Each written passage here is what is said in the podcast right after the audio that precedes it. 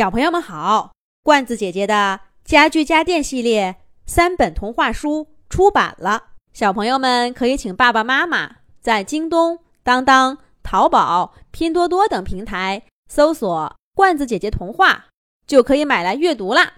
这一集的《动物西游》节目，罐子姐姐继续给小朋友们讲《小兔皮皮》系列故事《奇妙的篮球课》第三集。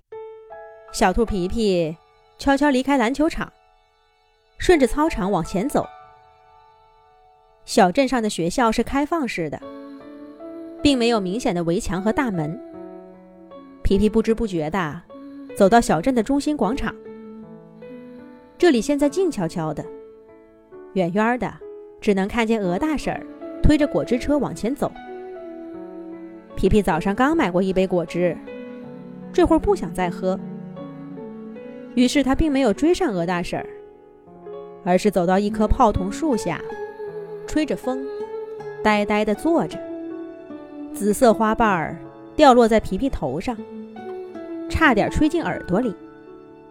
他伸出手，轻轻拂了拂，花瓣落在手掌上，又被风吹走了。咚咚咚！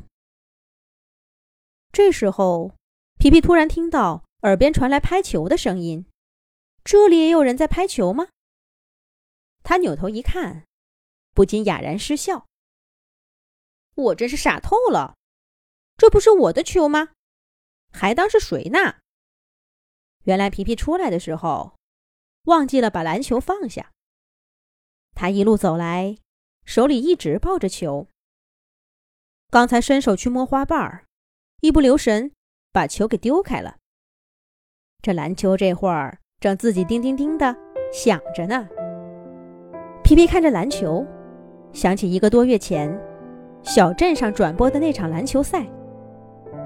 那天他在鸡小飞家，跟小猴子淘淘、鸡小跳、鸭小嘎一块儿看的。比赛真精彩呀！他们都喜欢穿红色衣服的火箭队，尤其是十三号选手。那是一只猫鼬，在球场上，它的个子不算最高的，但身体十分灵活，就好像溪水中的泥鳅一样，在对手和队友之间来回的穿梭。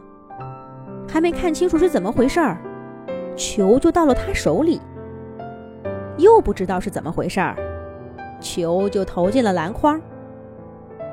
还有他投完球以后，一边倒退着跑。一边举起手臂的动作，简直太帅了。火箭队最后也是靠着猫鼬的头球，才两分领先，赢得了比赛。就是这位猫鼬选手，让大家下定决心好好的学习打篮球。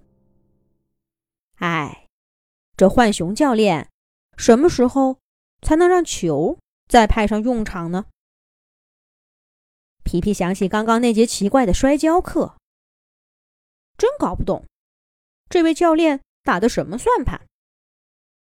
哼，不如我等到教打球的时候再去上课吧，免得浪费时间。那现在呢？现在不如我自己拍着球玩。第一节的拍球课还挺不错的，我再练练。皮皮想到这儿。高兴地站起身，往前走了两步，弯腰捡起早就停在那儿不动的篮球。就在这时候，一只手迅速地伸到他面前来，先于他捡起了篮球。咚咚咚，咚咚咚，这下子，这篮球真的是被人拍的咚咚响了。哎，我的球！皮皮的话刚开了个头，就看见那个篮球迎面飞来，迅速占据他整个视线。皮皮赶紧伸手接住球，可是球速太快了，皮皮的手被重重的砸了一下，扑通一声摔倒在地上，而篮球却改变方向，立刻朝另一边飞了。哎呦！皮皮惊呼一声。幸亏脚下是草地，他头朝下摔倒，也只啃了一嘴泥。可是这样子狼狈极了。是谁？是谁用篮球砸我？皮皮恼怒地站起身，一边摘下嘴上沾的烂草叶，一边往四周看。他看见另一只兔子正抱着他的篮球，笑呵呵地看着他。午后的阳光下，那只兔子脸上铅灰色的毛发显得格外温柔，好看极了。而且它抱着篮球的样子，很像火箭队的十三号，那只猫鼬。皮皮满肚子的气，一下子就消了。那只兔子眨眨眼，挥手对皮皮说：“来呀，一块打球吧。”说着，他拍着篮球，三步上篮，一个很漂亮的进球，稳稳的投进了篮筐里。皮皮这才注意到，小镇的中心广场上也有一个篮球场。怎么以前没看到过呢？那只兔子已经接住了从篮筐里掉下来的球，又一次冲皮皮招手。管他呢，先去玩再说。这个三步上篮，比浣熊教练的摔跤有意思多了。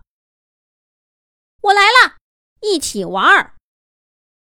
皮皮高兴地喊着，跑向篮球场的方向。接下来会发生什么事儿呢？咱们下一集再讲。